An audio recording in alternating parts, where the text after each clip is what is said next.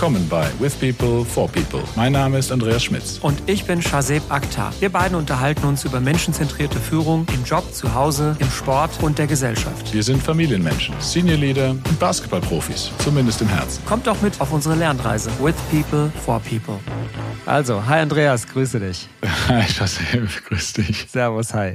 Das ist jetzt, glaube ich, die allerkürzeste Ramp-Up-Time gewesen für ein Thema, das wir je hatten, weil in der Regel haben wir ja so ein paar Themen so in der, in der Pipeline, so auf der Shortlist und dann schreiben wir uns hin und her und ich habe da noch ein bisschen Zeit, da reinzugehen. Das Thema, was du heute vorgeschlagen hast, ist tatsächlich von heute, äh, aber trotzdem können wir beide, glaube ich, gut drüber reden, weil das ein großer Teil unserer langjährigen Erfahrung als, als People Manager oder als Verantwortlichen für Organisationen ist, weil das einfach ein Thema ist, was die meisten Firmen begleitet und weil das auch ein Thema ist, das, glaube ich, seit vielen Jahren immer wieder diskutiert wird, weil es eben etwas messen soll, was ganz schwer messbar ist. Willst du mal auflösen, worum es geht heute? Du sprichst in Rätseln, aber die Zuhörerinnen Nein, und Zuhörer nicht, wissen wahrscheinlich, worum es geht. Ähm, ja, der, der, Klassiker, Performance Management. Ja? Performance Management auch unter diversen äh, anderen Namen wahrscheinlich bekannt. Aber letztendlich äh, geht es ja um, um Zielvereinbarungen, Zielvereinbarungssysteme. Und jetzt gerade so November, Dezember, Januar ist ja so die Jahresendzeit, wo viele Unternehmen, die das punktuell gerade forcieren wollen, nenne ich es mal so, das auf die Agenda bringen und sagen, jetzt müsst ihr mal wieder. Ja, ist natürlich nur eine Ausprägung des Ganzen, aber wir wollten heute mal darüber reflektieren, was ist das für ein Instrument und wie wird es genutzt, wie kann es genutzt werden, was sind unsere Erfahrungen auch damit, vielleicht auch so ein wenig philosophieren, ist das noch zeitgemäß, ist das das nicht? Ich meine, da gibt es verschiedene Philosophien und Ideen dazu. Aber ich glaube, unsere eigenen Erfahrungen können wir da gerne mal mit einbringen und sind natürlich auch gespannt, was sind eure Erfahrungen? Ja, was, was war das, äh, das Beste, was ihr da je erlebt habt in dem Kontext? Oder was waren auch die Worst Cases, die ihr vielleicht mit erfahren habt? Vielleicht, um die Brücke zu meiner vorigen Aussage nochmal zu schlagen.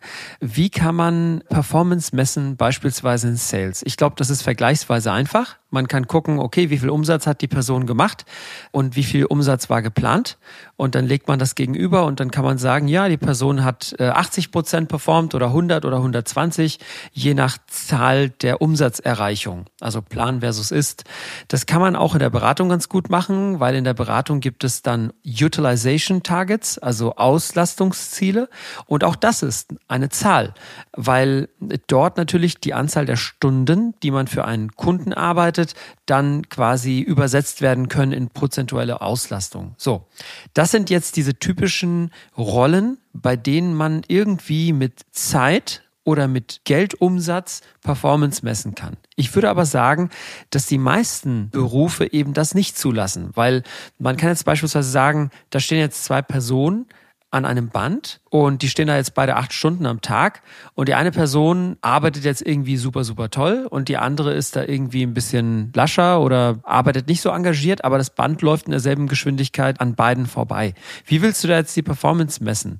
Und ich glaube, das ist einfach nur ein Beispiel, um zu zeigen, dass es sehr, sehr viele Rollen gibt, sehr viele Berufe, bei denen es nicht leicht ist, Performance zu messen, sondern es sind eigentlich eher so Bauchentscheidungen, würde ich sogar fast sagen. Was meinst du? Ja, das wird eine spannende Episode, glaube ich, weil ich fange direkt mal an, dir zu widersprechen. weil selbst beim Sales und beim Consulting glaube ich nämlich nicht zwingend, dass die, ein, die Zahlen an sich der alleinige zumindest ausschlaggebende Punkt der Performance sein sollte. Warum? Natürlich klar, äh, für eine Sales-Einheit steht am Ende der Umsatz, der, der Revenue, der reingekommen ist, an vorderster Priorität. Aber ich nehme mal das Basketballbeispiel, haben wir lange nicht mehr gebracht. Ne? Scotty Pippen. Scotty Pippen hatte ja nicht den lukrativsten Vertrag, ja, wie wir wissen. Also Scotty Pippen, für die, die es nicht kennen, Chicago Bulls war so der mit Helfer von Michael Jordan letztendlich, aber im Grunde ist jedem be bewusst, dass ohne Scotty Pippen Michael Jordan auch nicht diese Performance hätte bringen können. Aber er hat natürlich auch nicht die Anzahl der Punkte gemacht, die ein Michael Jordan gemacht hat. Also die Stats, die, die Statistiken waren nicht so überragend wie die von einigen anderen Spielern. Aber er hat sich natürlich unheimlich genau wie Dennis Rodman, auch ein Mitspieler, eingesetzt für das Team. Er hat den Kopf hingehalten und hat da Dinge abgefangen. Also jetzt mal Dennis Rodman vor allen Dingen, der hat ja sehr körperlich agiert und hat da Leuten den Rücken freigehalten, Rebounds geholt, also die Drecksarbeit gemacht letztendlich, damit die anderen ihren Job erledigen können. Und jetzt, wenn ich das mal auf Sales jetzt vergleiche, kann man natürlich diskutieren, aber jemand, der vielleicht weniger Umsatz in seinem Territorium bringt, aber dafür äh, Learnings verbreitet hat. Ja, der Best Practices verbreitet hat, der vielleicht Kontakte hergestellt hat über seinen eigentlichen Arbeitskreis hinaus ähm, oder die Pipeline stärker gefüllt hat für das übernächste Quartal schon.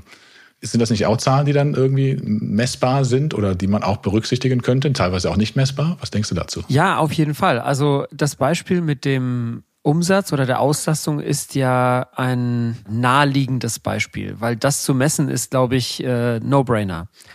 Wenn es andere Kriterien gibt, die ein Unternehmen erfolgreich machen, aber die jetzt nicht so offensichtlich sind, muss man die versuchen, irgendwie messbar zu machen. Also um dein Beispiel wieder aufzunehmen von Scotty Pippen, er ist jetzt nicht derjenige, bei dem man dann gucken würde, im Gegensatz zu Michael Jordan, wie viele Punkte hat er gemacht, sondern bei dem würde man dann vielleicht gucken, wie viele Rebounds hat er gemacht oder wie viele Assists hat er gegeben, etc. Natürlich hast du auch recht damit, dass es gewisse Sachen gibt, die man unterstützend beitragen kann, die man gar nicht messen kann. Zum Beispiel, vielleicht hat er mal beim, beim äh, Teamtraining die ein oder andere äh, Rede gehalten oder hat mal irgendeinen Fehler gefunden bei irgendwem oder hat irgendeine Team, ich sag mal, Taktik aufgebaut oder hat mit dem Trainer gesprochen oder mit einem anderen gesprochen. Das sind alles nicht messbare Sachen. Zum Beispiel auch kann ja ein schlechter Seller, in Anführungszeichen, der seinen Umsatz nicht bringt, dann trotzdem super gut für den Teamzusammenhalt sein. Und da wird's dann natürlich schwer, weil das muss man ja mitmessen,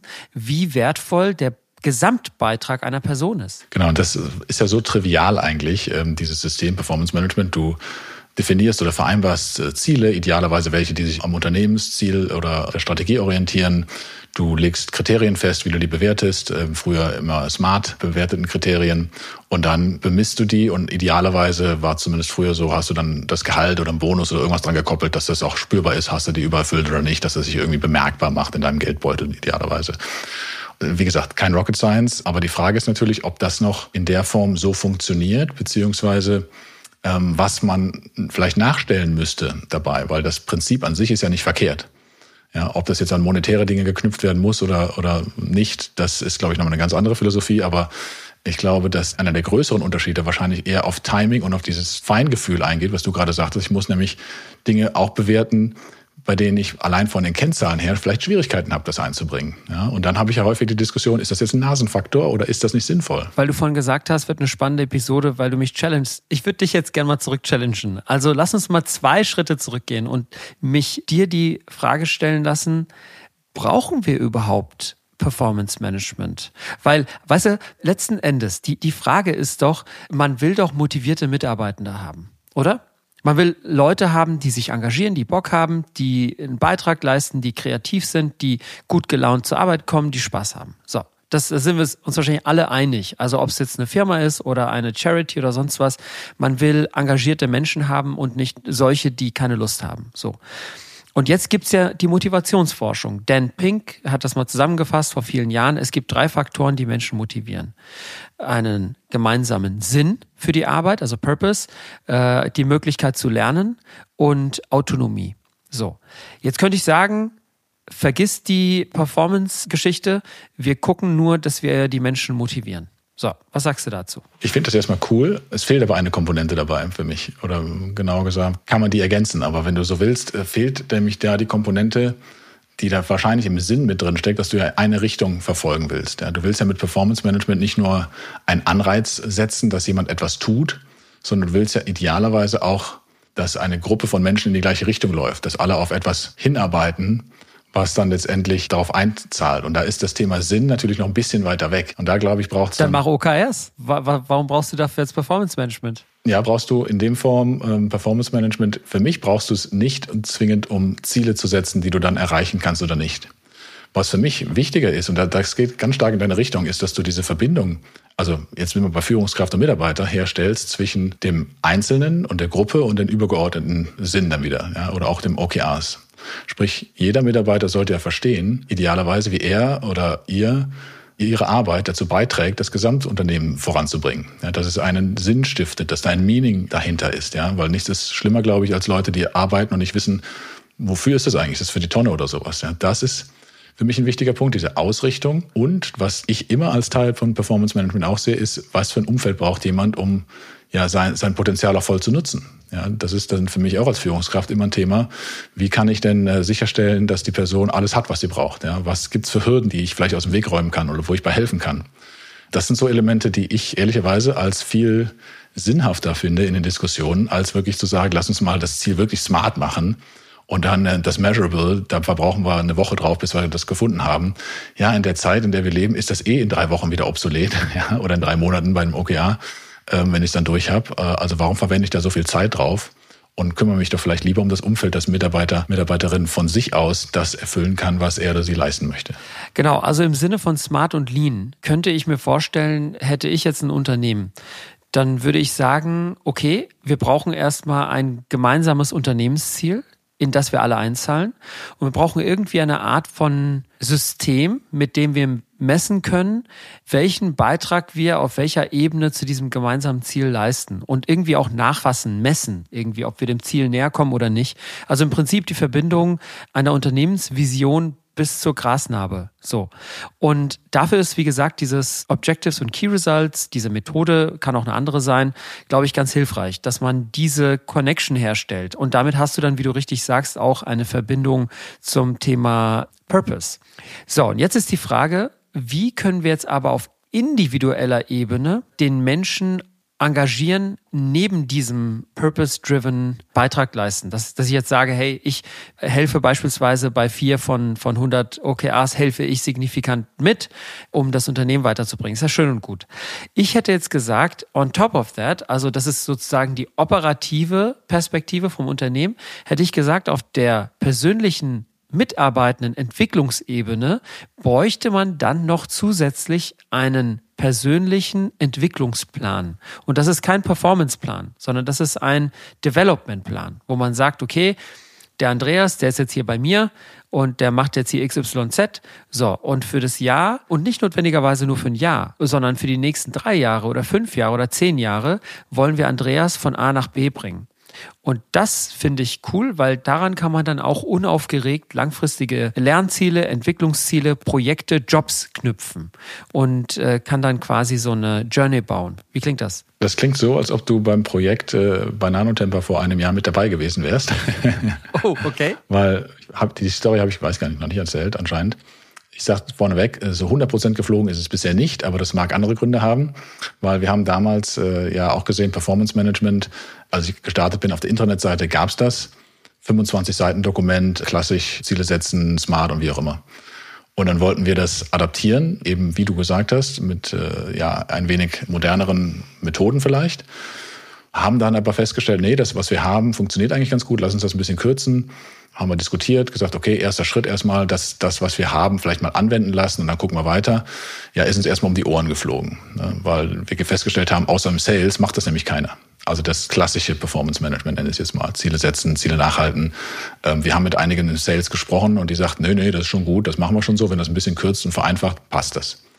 Ja, Pustekuchen, nicht so. Nachdem wir da sehr schnell Feedback bekommen haben, dass das eben nicht fürs Unternehmen passt, haben wir was Neues gebaut. Wir haben das Impact and Growth genannt, ja, oder äh, IGP, Impact and Growth Practice oder Process. Und was haben wir da gemacht? Wir wollten den Schwerpunkt darauf setzen, dass wir gucken, was ist der eigentliche Impact von jemandem, also was ist der Einfluss, den jemand hat im Unternehmen auf die Unternehmensziele mit seinen oder ihrem individuellen Performance und Leistung und Job. Und wir wollten das Thema Growth äh, mit fördern. Also was ist denn der Wachstums- oder der Entwicklungsplan, wie du es richtig sagst? Und wir haben aber festgestellt, also abgesehen davon, dass wir es noch ein bisschen überladen hatten, braucht das noch einiges mehr, an, anstatt als nur so einen Plan zu machen. Ja, wenn ich den Leuten einen Plan in die Hand gebe und sage, hier, jetzt, jetzt habt ihr da was, äh, füllt das mal aus mit euren Leuten. Ja, das funktioniert natürlich auch nicht. Ja, gerade wenn ich vielleicht auch ähm, das bisher nicht gemacht habe oder nur individuell mit Einzelnen, die vielleicht nachgefragt haben. Aber insgesamt bin ich komplett bei dir, dass diese Komponenten mit Verbindung schaffen, ein Umfeld schaffen, auch in dem Mitarbeiter sich, sich entfalten können und dann diese Entwicklung aufzuzeigen als einen Weg. Auch da bin ich nicht der Freund von starren Karrierewegen, hatten wir auch schon mal in der Episode. Aber das ist, glaube ich, das, das Zukünftige, wo wir hin müssen. Langfristig, ich weiß nicht, ob es Karriereplanung, Entwicklungsplanung würde ich es nennen, gestalten und äh, Ziel setzen ist eher was Kurzfristiges, wo man sich allein und guckt, ist man dann noch auf der Spur, kriegt man mal Feedback, man möchte auch Feedback als Mitarbeiter mal haben aus verschiedenen Quellen, nicht nur von der Führungskraft. Das alles gehört für mich damit rein. Und letzter Punkt, da bin ich auch fertig mit dem Monolog hier, äh, ist dann natürlich noch der Zeitabstand, dass das nicht jährlich oder halbjährlich gemacht wird, sondern dann, wenn es sinnvoll ist und notwendig. Und das kann auch mal alle drei Wochen sein, das kann aber auch mal vier Monate nicht sein für mich. Hat euch die Episode gefallen? Dann abonniert doch unseren Podcast.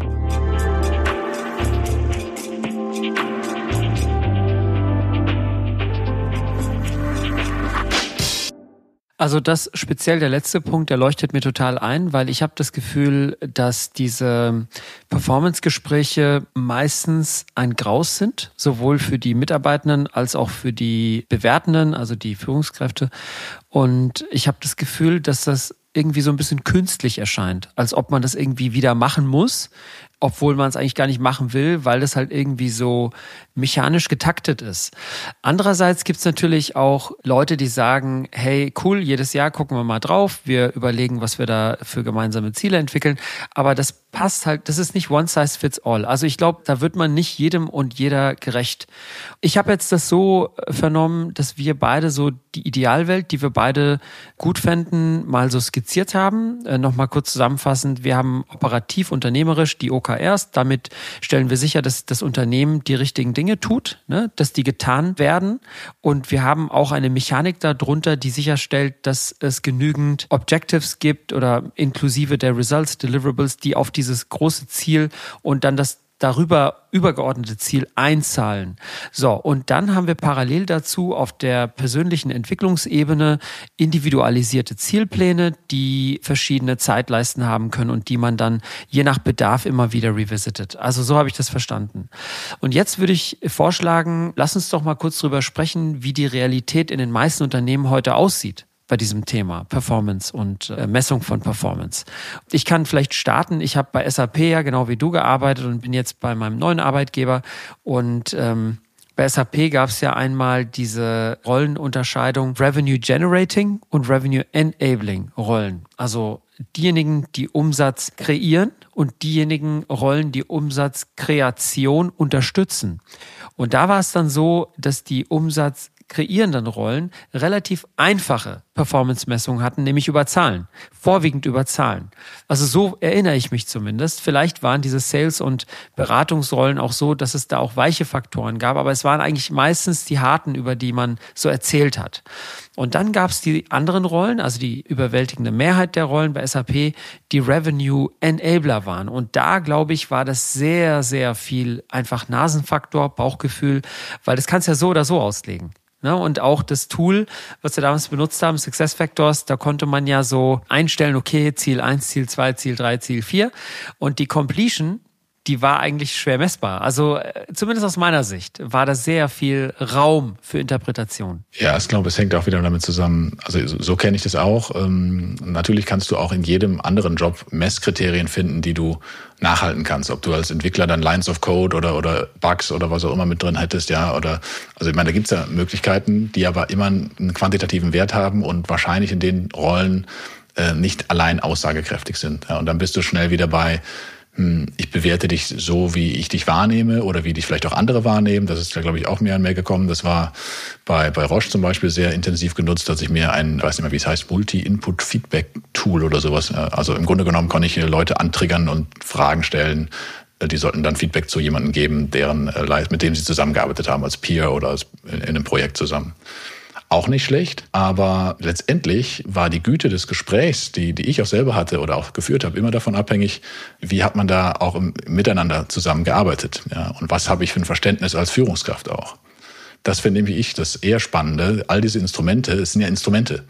Und wie du eben sagtest, das fühlt sich manchmal echt so, boah, ich muss ja schon wieder machen. Aber wenn ich das als, ja, das ist halt im, im, im Success Factors, im Workday, im whatever Personio, was du hast, ist ja immer im Grunde nur eine Dokumentationshilfe. Ja, und das finde ich das Wichtige, dass du das nicht siehst als, ich muss da jetzt so ein Ding ausfüllen, sondern hey, ich spreche mal wieder mit meinem Mitarbeiter, mit meiner Mitarbeiterin und lass uns das festhalten, damit es einfach auch länger haltbar ist, dass wir, damit wir uns daran erinnern, was wir gesagt haben, damit wir uns auch nachhalten, gegenseitig auch, was sind die Erwartungshaltungen gewesen und was können wir verbessern vielleicht auch, ja, oder was, was ist schon großartig, was können wir anderen teilen. Und ich glaube, das ist so der Kern, an dem ich philosophischerweise eher zuerst arbeiten möchte, ist die, die Rolle der Führungskraft nochmal zu schärfen und dann zu sagen, guck mal, hier ist ein Instrument, das nennt sich Performance Management oder wie du es auch immer nennen magst. Und das hilft dir genau in diesen Bereichen deiner Führungsrolle. Dann wird es, glaube ich, ein Schuh. Ja, definitiv. Also es klingt für mich äh, plausibel und auch ähm, aspiring im Sinne von, so sollte man es machen. Aber es ist ja meilenweit entfernt von der Realität, ja. Also ich. Ja, das stimmt. Ja, also ich kann dir, ich kann dir sagen, was ich sonst auch noch erlebt habe, was mir auch irgendwie einleuchtet, ja. Aber das glaube ich vielleicht auch mal auf den Prüfstand gestellt werden kann. Beispielsweise zu messen, welche Leistung hat jemand erbracht und gleichzeitig, welches Potenzial hat denn jemand noch? Leistung kann man dann relativ präzise messen bei den Revenue Generating Rollen. Und Potenzial könnte man so als weichen Faktor noch dazu nehmen und sagen, also da kann man verschiedene Sachen subsumieren. Zum Beispiel, wie viel Engagement bringt jemand mit? Wie viel Neugierde bringt jemand mit? Wie viel Skill bringt jemand mit für zukünftige Rollen?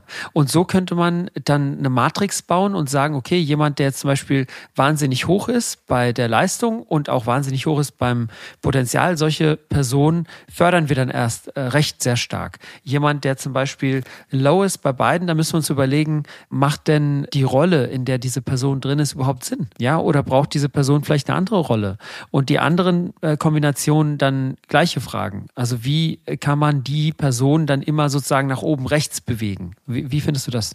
Das finde ich auch einen interessanten ja, Ansatz, äh, wobei ich nicht genau weiß, was machst du denn genau in diesen anderen Fällen jetzt, äh, wo du sagst, äh, Potenzial enorm hoch, aber ähm, Performance ist, ist leider äh, ungenügend oder nicht, noch nicht da, wo, wo es hätte sein können. Da geht es natürlich dann sehr stark um Förderung, ja, oder auch vielleicht eine neue Rolle finden. Warum, warum kann da jemand sein Potenzial nicht ausschöpfen? Also die Diskussion darum finde ich sinnvoll. Und weißt du, ich glaube, diese Diskussionen kommen vielleicht eher zustande.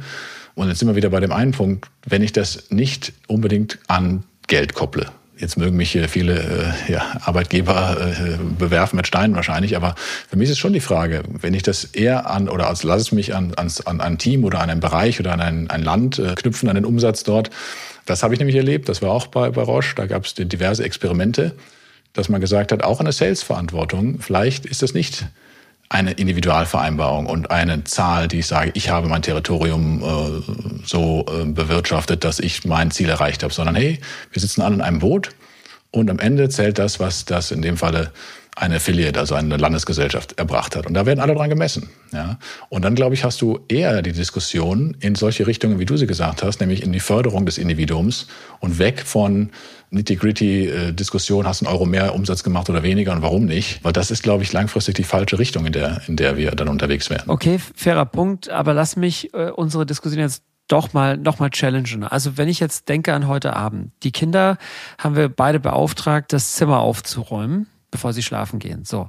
Und jetzt gibt's einen, der ist immer diszipliniert und räumt immer auf. Und der andere, der hat oft keinen Bock. So. Und wenn ich jetzt sage, im Durchschnitt ist die Arbeit immer gemacht und der eine, der macht immer super diszipliniert alles und der andere, der sitzt dann halt auch mal rum. Ne? Was machst du dann? Also, oder? Es, es ist doch auch eine legitime Frage. Also, wenn ja, es, weißt du, was meine Kinder dann machen? Also, wenn ich, wenn ich dann zu viel mich einmische, dann, dann klappt es natürlich überhaupt nicht, ja, muss man sagen. Und ich bin dafür, das ist in der Tat mein Job abends hier, äh, dafür sicher Sorge zu tragen, dass die Zimmer so halbwegs aufgeräumt sind, dass man sich nicht äh, das Bein bricht, wenn man da nachts mal rein muss oder ja. so. ähm, genau. Was gut, also nicht immer, aber was manchmal, sagen wir so, klappt, ist die Selbstregulation. Ja?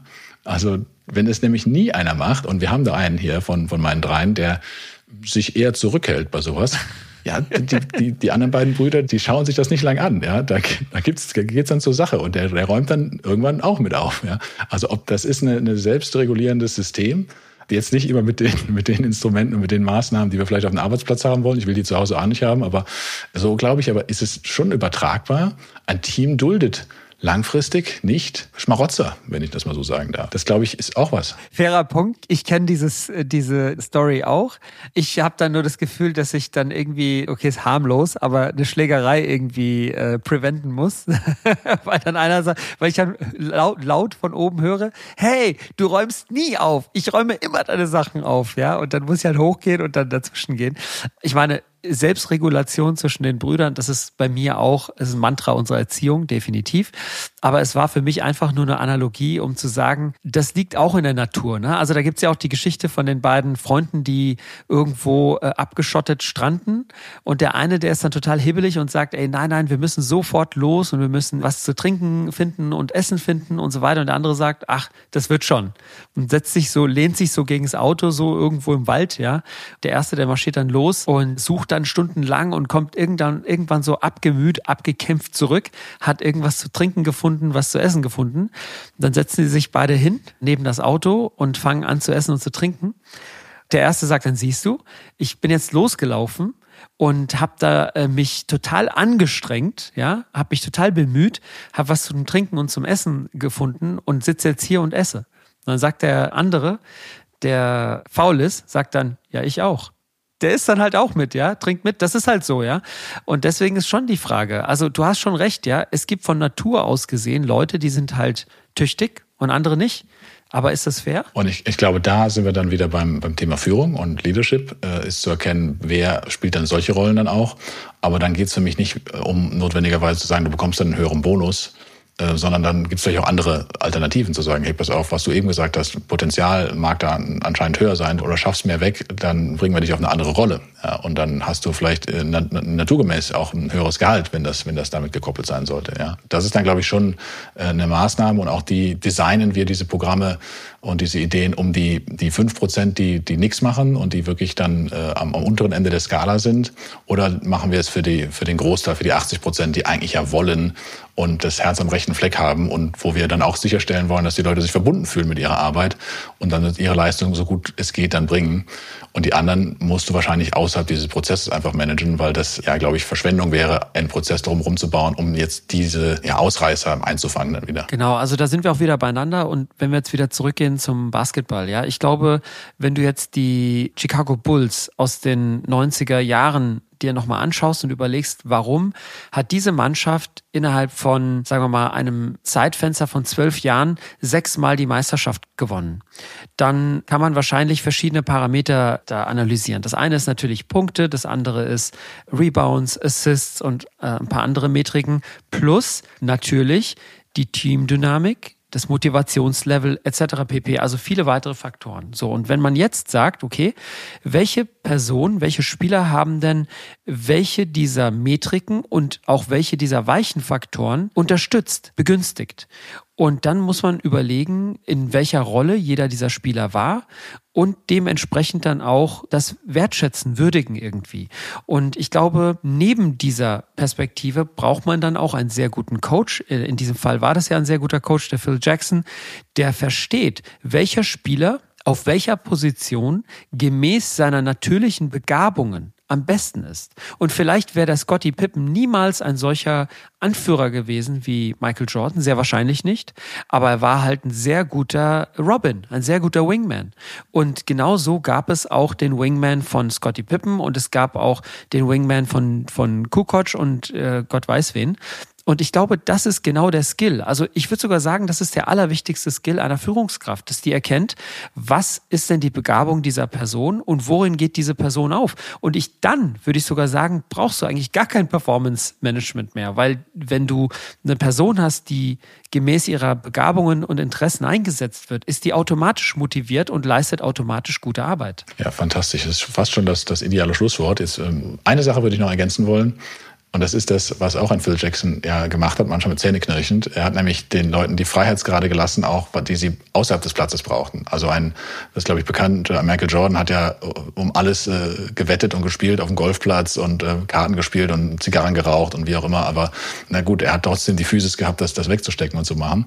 Ein, ich glaube, Dennis Rodman war immer mal wieder verschollen, weil er irgendwie Las Vegas gefeiert ist, hat und dann kam er nicht zum Training.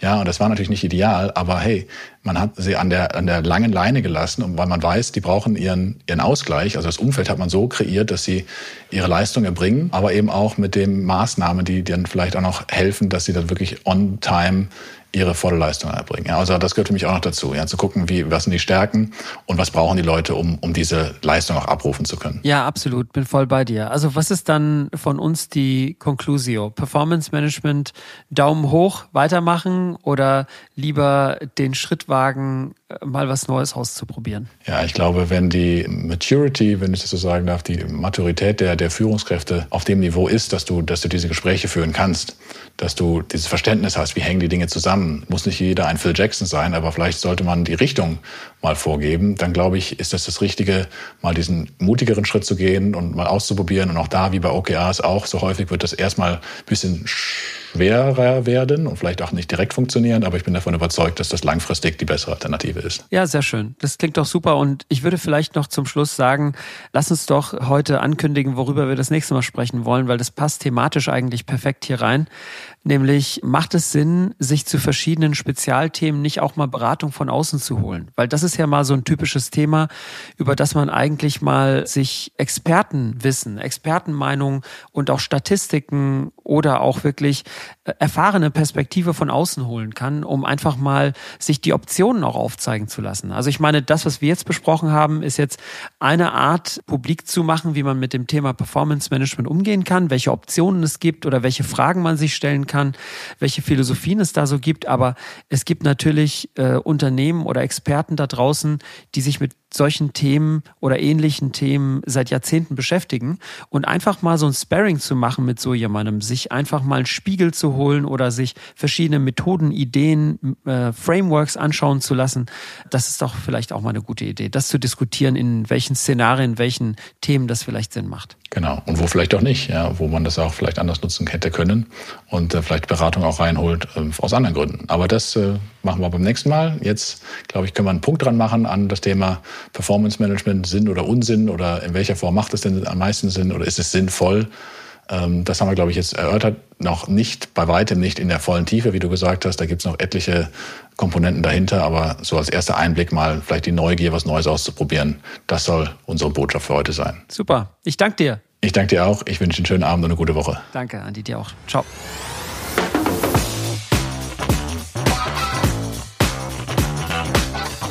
Wir hoffen, euch hat diese Episode gefallen. Lasst uns gemeinsam die Welt ein bisschen besser machen. Durch menschenzentrierte Führung. With people, for people.